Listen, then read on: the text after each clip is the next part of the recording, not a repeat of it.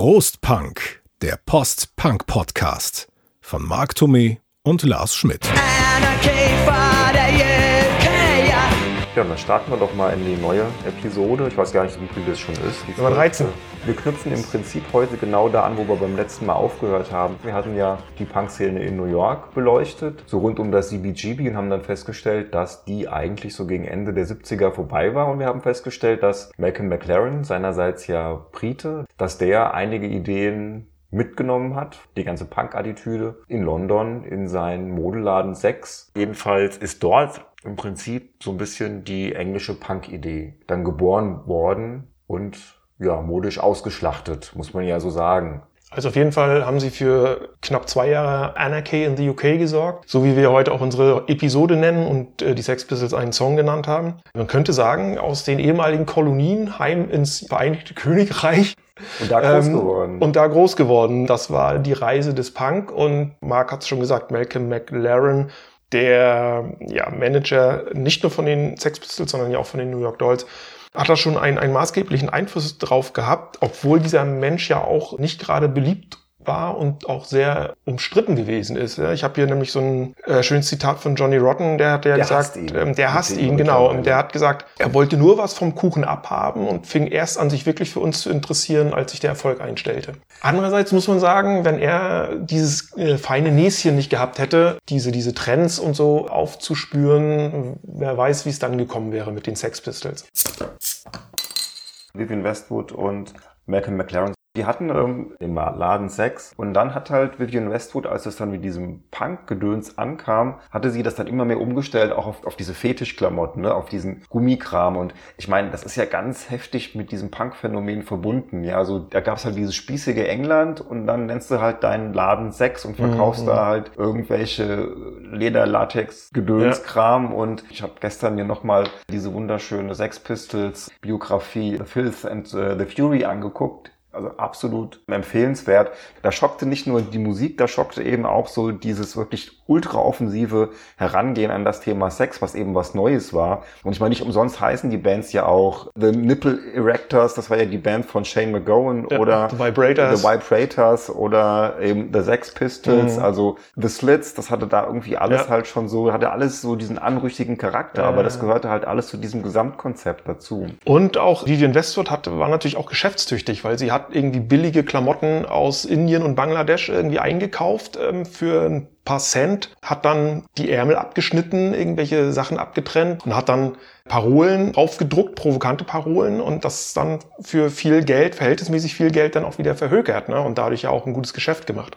Und ich glaube, das war halt auch so der Grund, warum Punk unter anderem so groß wurde. Also es muss wohl ganz interessant gewesen sein, weil die Punks, die Jungs aus der Arbeiterklasse, auch in diesem Laden wohl gelitten waren. Also die konnten da auch ein bisschen rumhängen und mhm. so. Das wurde schon auch so ein Abhängenplatz. Und gleichzeitig mit dem Erfolg von Punk war es dann aber halt auch so, dass Vivian Westwood ihre Klamotten immer teurer und teurer verkaufen konnte. Du hast ja schon gesagt, in der Herstellung total billig, haben irgendwie einen Druck drauf gemacht oder sowas. Paul Simonen, der Bassist von The Clash, der sagte, ich habe mir dem Sex nichts kaufen können, das war mir zu teuer, ja. Also sie haben ja ihre ja. Sachen dann selbst bedruckt. Später konnten sie sich dann auch teure Später Klamotten konnten auch die Clash sich das dann leisten. Vivian Westwood ist ja kürzlich 80 geworden, habe ich gelesen. Sieht äh, aber auch so aus.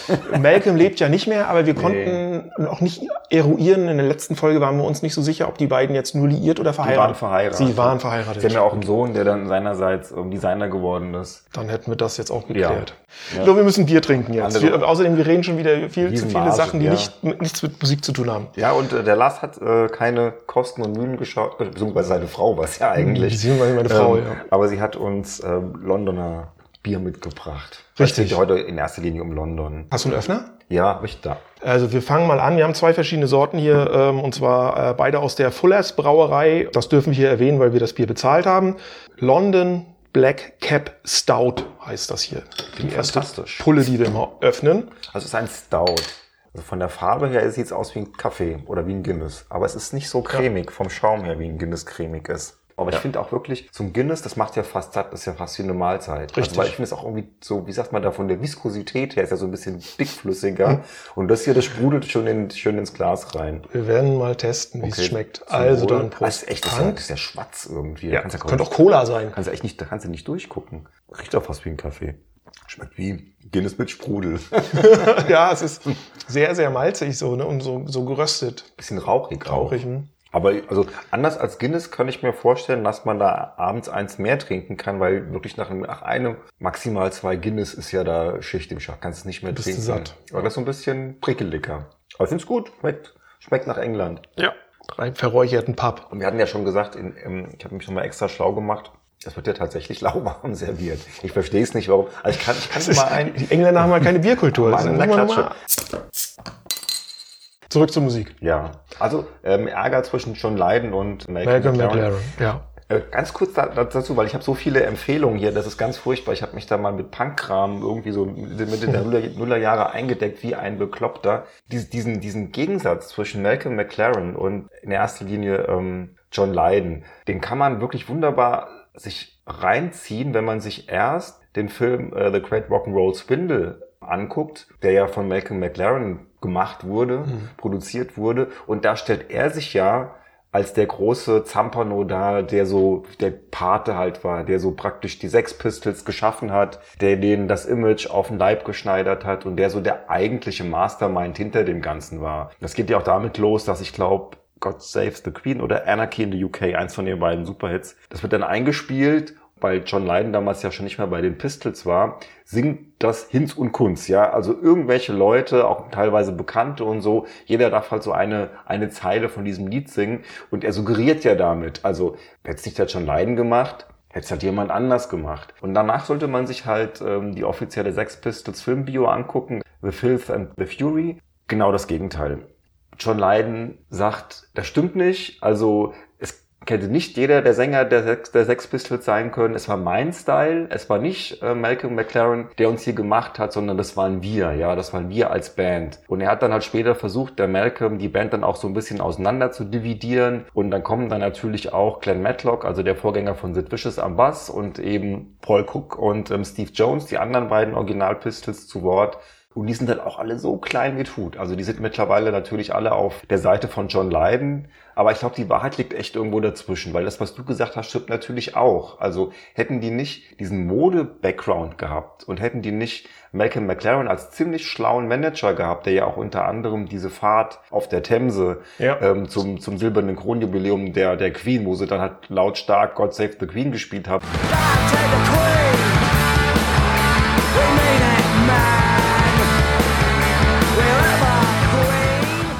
die Polizei dann das Boot geentert hat und so sind ja alles so Ideen von Malcolm gewesen. Und weißt du, so ich denke mal, das muss man schon, glaube ich, von beiden Seiten sehen. Ja, auf jeden Fall. Auf diese, wie ich auch schon sagte, er war halt der mit dem Gespür für, für die Trends oder auch für den Skandal und hat aber damit auch mit letzterem ja auch für das Aus der Band gesorgt. Denn ihm ging es ja immer nur um die schnelle Schlagzeile, um seine Band auf die Titelseiten zu kriegen. Und dafür war ihm halt auch jedes Mittel recht. Also da war, herrschte auch eine gewisse Skrupellosigkeit von seiner Seite. Das beste Beispiel, wir hatten es, glaube ich, schon im vergangenen Podcast angesprochen, als wir ja über die USA-Punk-Szene, die, die frühe gesprochen haben. Ich glaube, am Ende haben wir kurz die Sex Pistols-Tour durch die Südstaaten angesprochen, wo es ja hieß, Malcolm McLaren hat behauptet, in den großen Städten wollen die Konzertveranstalter die Pistols nicht haben und deswegen hat er sie durch die Südstaaten Pampa geschickt, wo die ganzen Rednecks standen und einen totalen Hass auf diese Band hatten, weil er wusste, daraus generieren sich Skandale. Du hast eine ohnehin schon skandalträchtige Band und du hast ein Publikum, das die Band hasst. Hat ja letztendlich auch funktioniert. Funktioniert. So und Ende vom Lied, äh, letztes Konzert in, in San Francisco, Anfang 1978 im, im Januar mit den berühmten Worten von Johnny Rotten, äh, habt ihr schon mal das Gefühl gehabt, verarscht worden zu sein. Und danach war die Band am Ende. Ja, das, da wird also auch ganz viel in Filth and the Fury erzählt. Ähm, alleine schon so Sachen, dass ähm, Paul Cook und Steve Jones mit Malcolm immer schön im Flieger dann durchs Land getourt sind, während halt der total kaputte Sid Vicious und John Lydon, der wirklich ein guter Freund von ihm war, also die waren befreundet, das Ja, muss man ja. dann halt sagen. Äh, Die sind mit der, mit der, mit dem, mit dem Rest halt mit dem Tourbus da durchgefahren. Das hing aber auch ein bisschen damit zusammen, dass Malcolm McLaren genau wusste, wenn hier einer Skandale verursacht, dann sind's die beiden. Mhm. Okay, ich meine, Steve Jones, der hat halt alles durchgebumst, was ihm irgendwie vors Rohr kam. Das muss man halt auch mal so sehen. Das war ja so der große Playboy irgendwie bei den Pistols. Aber das ist natürlich was anderes, als wenn da einer wirklich hackedicht mit Heroin zu in so einem, in so einem Rocker Nachtclub spielt und halt mit Bierflaschen beworfen wird, irgendwann ausflippt und zurückschlägt. Und Sid Vicious war halt nun mal der Mann für die Skandale. Ja. Und das Interessante ist halt auch, da fängt John Lydon hier sogar an zu heulen, weil er sagt, man hätte den nicht in die Band lassen dürfen. Also er war ja ein riesen Sex Pistols Fan Mhm. und als es dann Glenn Matlock irgendwie zu hart wurde und als die Band dann Erfolg hatte und ich glaube auch, dass er mit, mit John Lydon dann nicht mehr so gut klarkam, da kam dann halt Sid Vicious in die Band rein. Und das war mit Sicherheit auch ein Schritt von Malcolm McLaren, die Band noch skandalöser zu machen. Ja, ja, weil Sid Vicious hatte zu der Zeit äh, als, ich sag mal so, als Groupie, als, als männliches Groupie, aber als jemand, der von seinem ganzen Habitus dieses Punk-Sein viel mehr verkörpert hat als die Band an sich. Und deswegen war er für, für McLaren der ideale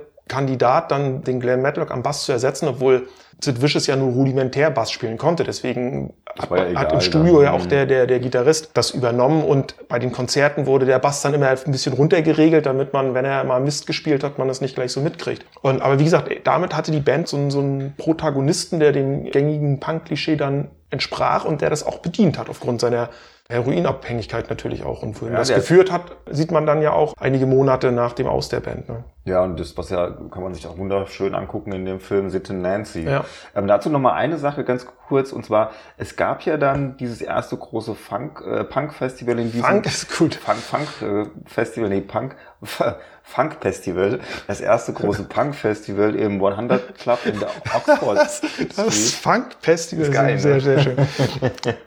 Und ähm, das war dieses erste große Festival, ähm, auch mit den Buzzcocks und Clash und wie sie alle hießen, also die, die damalige Speers, Speerspitze der Szene. Da war ähm, Sid Vicious noch nicht in der Band und es gab einen Riesenskandal, weil er wollte dann irgendwie mit einem Glas oder mit einer Flasche auf die, Genau. auf die, auf die The Damned schmeißen und lange Rede, kurzer Sinn, das Ding findet sein Ziel nicht, klatscht gegen irgendwie so einen Pfeiler, äh, geht halt in tausend Stücke, ein Stück fliegt einem Mädchen ins Auge, das Mädchen verliert das Augenlicht auf Ja. der einen Seite. Die Presse redet nicht über das Konzert, die Presse redet darüber und damit hatte Sid Vicious eben wieder so einen Skandal verursacht. Und bei The Damned ist zum Beispiel zu lesen in deren Biografie, dass, dass die sagen, natürlich ist auch Sid Vicious, äh, der, der das Glas geworfen hat, aber es war eben auch, es ist bei einem The Damned Konzert passiert, was dann wiederum auch auf diese Band ein schlechtes Licht geworfen hat. So unter dem Motto, bei The Damned beschmeißen sie sich mit Biergläsern. das war dieses, das war dieses Festival, aber ich glaube, da war das der Damned wahrscheinlich. Es war der Auf, ja, es war der, also klar, eine- es war, es war kein reines Damned-Konzert, Ja. es war dieses Festival, von dem du gesprochen hast, aber es war halt während deren Auftritt passiert. Ne? Ja, und alle sagen, dass Sid Vicious eben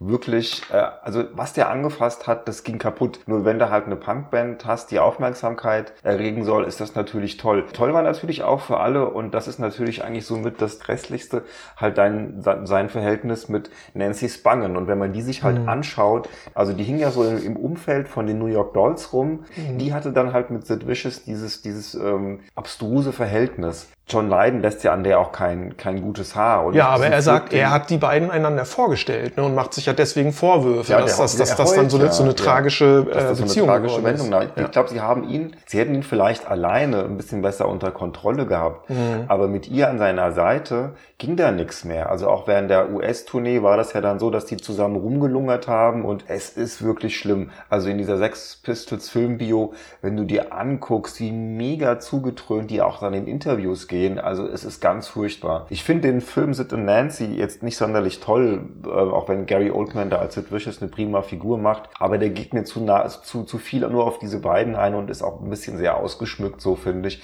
Aber da kann man natürlich auch diesen Ab, diese Abwärtsspirale wunderbar beobachten, die ja dann Ja. darin gipfelt, dass äh, Sid Vicious im totalen Drogendelirium Nancy ersticht äh, und Oder, ja, ja, das ist, das ist sehr wahrscheinlich. sehr so, wahrscheinlich. Kann sich aber keiner dabei, kann sich keiner dran erinnern und dann ja Riesenprozess und dann kurz, glaube ich, mal draußen gewesen. Er wird auf Kaution, ja, ja, er wird ja verhaftet als, als macht, dringend er tatverdächtig, weil er der einzige ja. war, irgendwie, der mit ihr zur möglichen Tatzeit im Hotelzimmer war, wird aber auf Kaution freigelassen und stirbt dann ja kurz darauf an der drückt Überdosis. sich erstmal ein wie, ein- wie, ein- wie ein Weltmeister und dann halt Schluss mit. Und deswegen wurden dann ja auch die Mordermittlungen eingestellt, äh, nachdem er tot war, weil er im Prinzip der einzige Verdächtige halt tot ist und gegen Tote wird ja nicht mehr ermittelt. Deswegen wurde halt dieses Verfahren dann eingestellt und deswegen gibt es halt keinen offiziellen Abschluss, der sagt, Sid Vicious hat Nancy Spang ermordet. wurde nie aufgeklärt. Genau, deshalb, deswegen gilt es offiziell, glaube ich, als nicht aufgeklärt. Diese Drogenlaufbahn, das war halt für Sid Vicious auch irgendwas, was er toll fand. So dieses, weißt du, so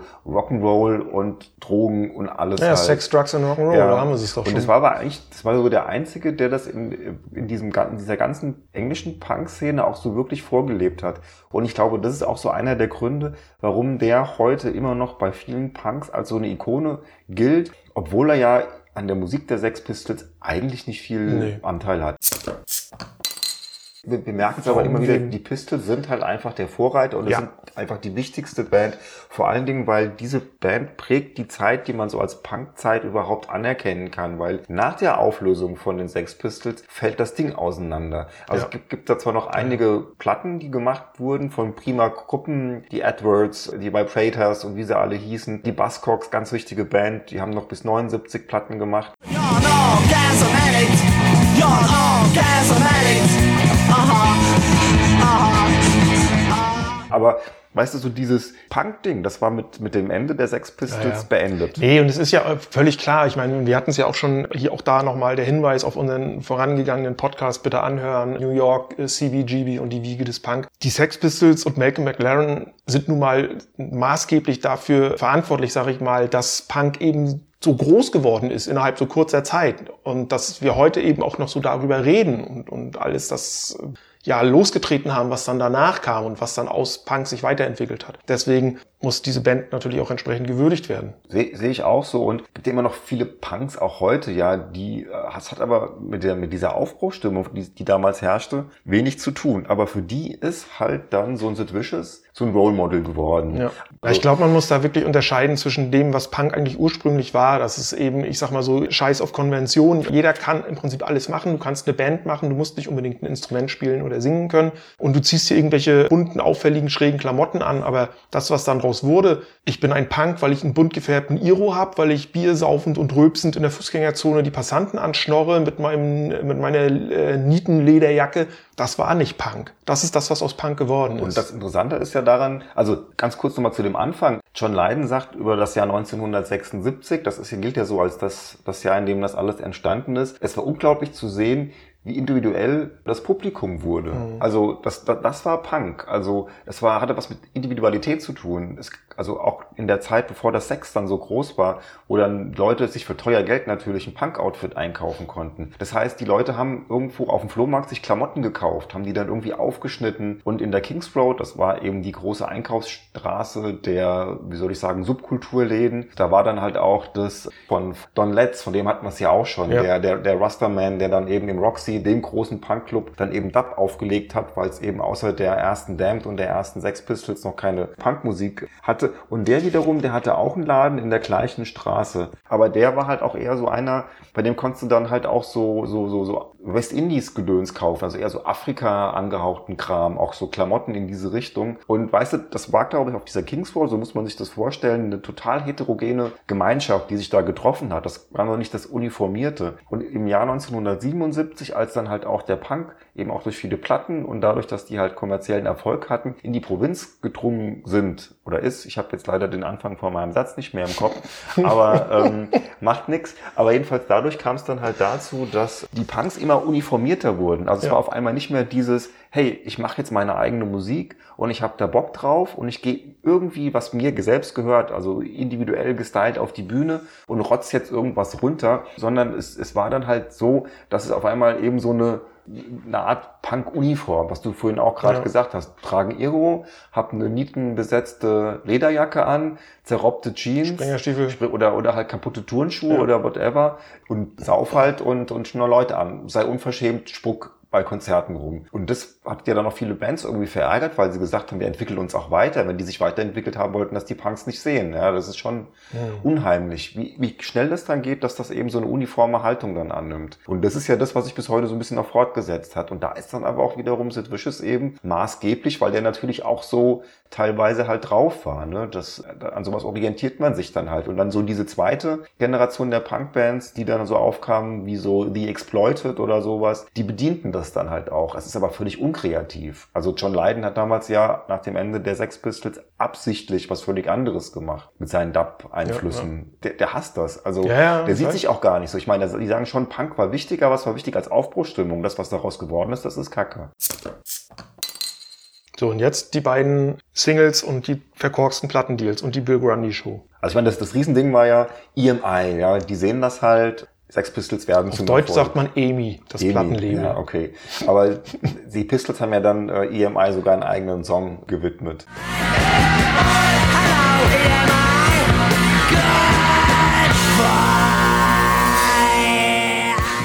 Und die brachten dann halt auch Anarchy in the UK raus, also die erste Single. Kurz nach der New Rose von The Damned haben Damned dann tatsächlich den Pistols den Rang abgelaufen, was die erste Punk-Veröffentlichung, die erste offizielle war. Nicht nur das, sie haben noch mehrere Punk-Rekorde, aber dazu vielleicht Da später. kommen wir noch dazu. Und ähm, dann gab es halt verschiedene Sachen, die eben nicht so gut ankamen, unter anderem halt der Glaswurf von Sid Vicious beim Damned-Konzert auf Sid diesem. Punk-Festival im 100 Club im September 1976. Übrigens auch mit organisiert und ausgedacht von Malcolm McLaren zusammen mit dem Konzertveranstalter Ron Watts. in die, Und- Bill, in die Bill Grundy Show wurden sie eingeladen. Genau. Äh, eine eine äh, Fernsehshow, So Loka- Lokalsender. aber es war live und es war an einem, einem Nachmittag. Und ich finde es ja schon so geil, eigentlich sollten Queen kommen. Und Queen haben kurzfristig abgesagt, weil Freddie Mercury Zahnschmerzen hatte. Weil Queen auch bei, bei der Amy, auch bei EMI, beim selben Label waren. Und dann hat die Plattenfirma gesagt, naja, Queen können leider nicht, aber wir können, wir haben hier so eine neue Band, die Sex Pistols, die Punkband, die können wir euch anbieten. Und die haben erst zurückgeschreckt, aber der Moderator, der Bill Grundy, hat gesagt, ist mir egal, sollen kommen. Es war ja eh so ein, so ein also der, der Typ ist auch ekelhaft. Also wirklich so ein, das ist so ein, so ein, so ein alter, schleimiger... Selbstgefälliger, er hat gesagt, mir egal, ich mache ja, ich, mach ignoriere hier alles weg. Der muss auch, das ist auch sehr lustig, weil es wird natürlich auch lang und breit in der Sex Pistols, also in dem Film ähm, Filth and äh, the Fury,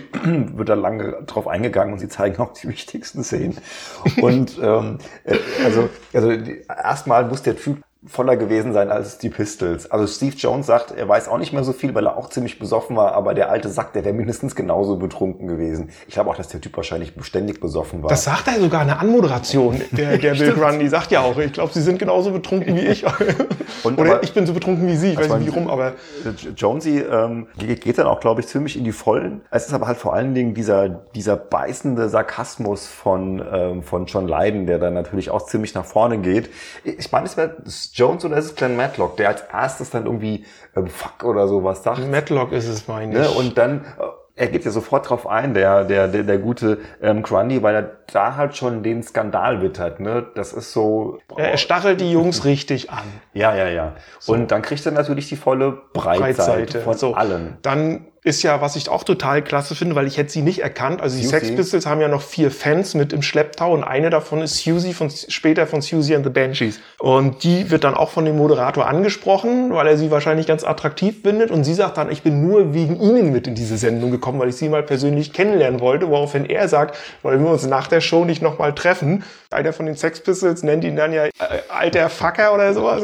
Dirty old Fucker. Und Also ist grandios. es läuft ein bisschen aus dem Ruder, aber Das ist geil. Ähm, aber lustig. natürlich ähm, danach riesen, Skandal. Riesenskandal. Aufschrei, darauf- Aufschrei in der britischen Presse. Ja, ja, ja. Also Ja. da ging das dann so richtig los. Also die wurden ja dann, also das hier auch in dem, ich komme ständig wieder ähm, auf diesen Film. Also jeder, der sich für die Sex Pistols interessiert, sollte mal diesen Film geguckt haben. Gibt's auch mit deutschen Untertiteln und so. Also es kann ist nicht synchronisiert, muss aber auch nicht, weil man muss halt auch so die, die Originalstimmen von Mhm. den Jungs hören. Ist wirklich schön gemacht. Also sehr empfehlenswert. Da sieht man dann die Reaktion in der britischen biederen Presse und das ist echt vernichtend. Also die, die wünschen den Pistols wirklich Tod und Teufel an den Hals, ja. Also ganz, ganz schlimm. Ja. Und dann tritt halt EMI davon zurück. Und, Bill Grundy muss man noch dazu sagen, der Vollständigkeit halber, er wird erst suspendiert und dann später ganz gefeuert.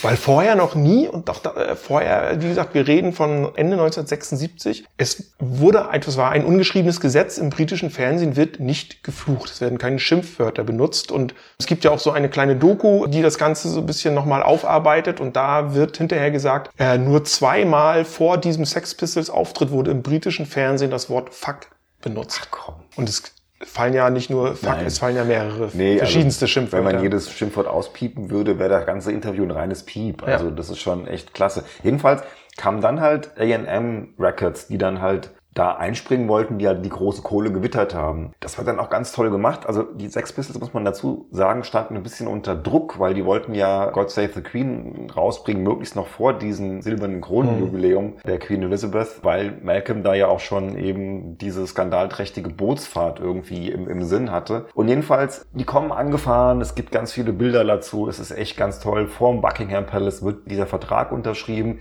dann geht's irgendwie in die Büros von A&M und da müssen die sich sowas von der daneben benommen haben, dass direkt am nächsten Tag A&M diesen Vertrag eben gekündigt hat. Und natürlich haben die Pistols immer das Geld mitgenommen, weil Ja. sie waren ja nicht diejenigen, die da irgendwas gebraucht Sie haben ja nicht gekündigt. Nee, es war ja immer so, der, das Plattenlabel, was gesagt hat, das geht Ja. nicht. Der Steve Jones muss dann irgendwo halt äh, eine von den Angestellten auf der Toilette mal irgendwie, hat er hat Spaß mit ihr gehabt und Sid Vicious hat sich im Bad den Fuß aufgeschnitten und hat dann da so das halbe Ding irgendwie halt voll geblutet. Also es muss chaotisch gewesen sein und daraufhin haben die gesagt, wir treten von diesem Vertrag zurück. Ne? Und ja, am Ende sind sie dann halt äh, bei Virgin Bei Records Virgin gelandet, äh, ja. gelandet. Das ist diese Geschichte. Also es wird immer so bling, bling, bling, auch wunderschön erzählt in beiden, also sowohl in äh, The Great Rock'n'Roll Swindle als eben auch in der Sex Pistols Filmbio, weil Malkin das natürlich auch so ein bisschen so dreht. Ja, das wäre seine Idee gewesen, diese Skandale zu machen, um der Band halt mehr Geld irgendwie, Ja. also um, mehr, um, die, um die Einnahmen zu erhöhen. Denn jeder Vertrag war auch besser dotiert, muss man auch mal wieder sagen. Also schon freaky. Also wenn man das gewollt hätte, wäre es genial gewesen. Aber ich glaube, das war nicht gewollt. Die waren halt einfach so. Ja, und das hatte ja auch, wie gesagt, alles, hat es ja, alle Medaillen haben ja irgendwie zwei Seiten. Und die zweite Seite dieser Medaille war, sie haben zwar die Kohle von den Plattenfirmen mitgenommen, aber ihre äh, geplante NRK-Tour wurde ja quasi auf die Hälfte eingedampft, weil plötzlich ganz viele Veranstalter gesagt haben, die, die wollen wir Ja, nicht mehr dem, haben. Nach, nach dem Interview. Genau, richtig. und dann fanden eben deutlich weniger Konzerte statt. Und also die Band war auch ziemlich verbrannt. Die Radiostationen haben dann die, äh, die Singles auch nicht gespielt. Aber waren trotzdem dann mit ähm, God Save the Queen auf der Nummer eins. Man sieht das ja dann so schön. bei Ja, der- aber da- auch ja, da habe ich wurden, wurden ge- totgeschwiegen. Ge- Wollte ich gerade sagen, auch da habe ich gelesen, wurde da angeblich Einfluss genommen auf diese Gesellschaft, die das da in England auswertet, dass die den Song nur auf Platz zwei geführt haben, obwohl er von den Verkaufszahlen eigentlich Platz eins war. Aber Es ne, gibt mehr, es gibt mehrere ich mache mir die. Welt, wie, ich, wie sie mir gefällt. Also das, ist echt Das so ist die eine Variante. Im, Im Film zeigen sie dann aber tatsächlich so eine Chartsliste von, Mhm. von damals und da ist einfach die Nummer eins frei geblieben. Steht Ah, einfach aus- nicht da. ausgeschwärzt Also, so. nö, Ah, okay. einfach, steht einfach Steht gar einfach nichts gar da. nichts. Ach so. Also wahrscheinlich haben sie dann, wenn, wenn du so, wenn du, wenn du es angesagt hast oder sowas, ähm, musste man das vielleicht irgendwie im Radio dann mitnehmen. Da waren sie Mhm. dann auf Platz zwei, aber auf diesen schriftlichen Listen mussten wahrscheinlich dann auch die Verkäufe oder sowas draufstehen. Jedenfalls da erschienen die einfach nicht. Da blieb die Nummer eins frei. Also man, man schwieg sie wirklich tot und war ein bisschen schade, weil diese Anarchy, Anarchy in the, in the UK Tour, also diese Anarchy Tour, war natürlich ein tolles, ein tolles Ding. Da waren ähm, The Clash dabei, da waren die Heartbreakers dabei. Ich glaube, war nicht Damned auch dabei? Damned war dabei, Auch ja, dabei, ja. Die ja. Heartbreakers aus den USA und dann Damned, Clash und Geil, ähm, ja. die, Also schon- die Pistols, genau. toll. In England waren sie verbrannt, sie haben so gut wie keine Auftritte mehr gekriegt. Also sagt Malcolm McLaren ab in die USA und dann kommen wir wieder dahin, worüber wir vorhin schon gesprochen haben. Jagt er sie da durch die Südstaaten mit dem Ergebnis, dass das das Ende der Band hervorbringt. Ja, also damals ging es auch schon los, dass äh, schon, schon vor der US-Tour, dass John Lydon auch diese, diese Art und Weise, wie Malcolm die Band gemanagt hat, nicht mochte. Aber da gibt's auch schon eben so Statements von John Lydon, dem das damals halt schon auf den Sack ging, dass da halt irgendwie Malcolm diesen Skandal immer so gesucht hat. Ne? Und am Ende von dieser Tour hat das dann eben dazu geführt, dass John die Band verlassen hat. Und anders Mhm. als das Malcolm McLaren in äh, dem Great Rock'n'Roll Swindle darstellt, ging es eben nicht ohne John weiter. Ja. Und ähm, dazu kamen eben kamen die Drogenprobleme von Sid Vicious und das Ja. war das Ende. Ein der- anderes der Beispiel ist auch, was, wie gesagt, nach diesem TV-Auftritt in dieser Kurzdoku gut rüberkommt, dass während die da im, im Studio saßen bei Bill Grundy, und das ist ja nur insgesamt, das ist ja nur 90 Sekunden, hat ja dieser Auftritt nur gedauert, dann sitzt der Malcolm McLaren ja in der Garderobe und guckt sich das im Fernsehen an und sagt immer die ganze Zeit, jetzt rede doch endlich über die, über die Single oder über die Platte und über die Tour. Und das machen sie ja nicht. Und, und er schlägt selber die Hände über den Kopf zusammen, als da diese Fluchorgie halt beginnt. Aber als dann nach dem Auftritt das Telefon anfängt zu bimmeln und die ganzen Medien anrufen und, und er merkt, dass die durch diese Schimpfwörter-Tirade in dem Live-Fernsehauftritt eigentlich einen viel größeren Hype losgetreten hätten, als wenn sie über ihre Platte oder über ihre Tour gesprochen haben, dreht er sofort sein Fähnchen in den Wind, erkennt, ah, okay, das ist jetzt habe ich meine Schlagzeilen und die sind noch viel, viel, viel geiler. Aber auch hier wieder, ne, also ich meine, natürlich ist er ein Fähnchen im Wind gewesen, aber er hat natürlich auch immer das, er er hat- hat, ja, hat das richtige Händchen dafür. ja. Deshalb, äh, man darf das, man, man darf, man muss immer beide Seiten sehen. Also bei den Pistols auf alle Fälle, die wären ohne den nicht, nicht so groß geworden. Mhm. Das hätte nicht funktioniert. Hätte sie vielleicht länger gegeben, keine Ahnung, aber John Lydon hatte ja schon äh, 1977 auch keinen Bock mehr auf diese Musik. Also wo hätte sich das auch jetzt hinentwickeln sollen? Also man sieht es ja dann bei John Lydon, wo sich bei ihm Ja. halt hinentwickelt hat. Und äh, bei den anderen kam dann halt auch nicht mehr so wahnsinnig viel an Output, beziehungsweise Man sieht es ja ist an halt den, an, den, an den. Wegbegleitern auch. Man sieht es ja auch an Damned und Clash. Da siehst du dann ja auch, nachdem diese zwei Jahre rum sind, meinetwegen sind wir gnädig und nehmen das Jahr 1978 vielleicht noch mit dazu. Aber danach siehst du dann ja auch so eine gewisse, also gut, Clash gibt's halt eine Weiterentwicklung, aber die geht halt musikalisch ja dann in eine ganz andere Richtung. Bei The Damned, die lösen sich ja dann kurzzeitig auf, um sich dann wieder zusammenzufinden äh, in einer anderen Besetzung und da, da meandert das aber auch musikalisch zwischen den verschiedensten Stilrichtungen hin und her. Aber diesen klassischen Punk, so wie er 76, 77 gespielt wurde, macht ja keine von den Bands danach wieder. Nee, also ich finde, genau- genau wie du sagst, man hat ähm, zwei Entwicklungen, die man beobachten kann. Es gibt auf der einen Seite halt Bands, eben wie die Vibrators zum Beispiel oder die Adverts, die dann eben, bei den Vibrators weiß ich es gar nicht genau, die gab es glaube ich noch länger. Die gibt's bis Die heute. Gibt's, gibt's bis heute, Die gibt's aber, bis heute. aber die, die gehen dann auch eher in so ein bisschen in so eine, eher in so eine Rock-Richtung, ne? Also die, die Mhm. V2, die zweite Platte von denen, die finde ich sensationell. Ich finde, das ist eine der besten Punk-Platten aus dieser Ära.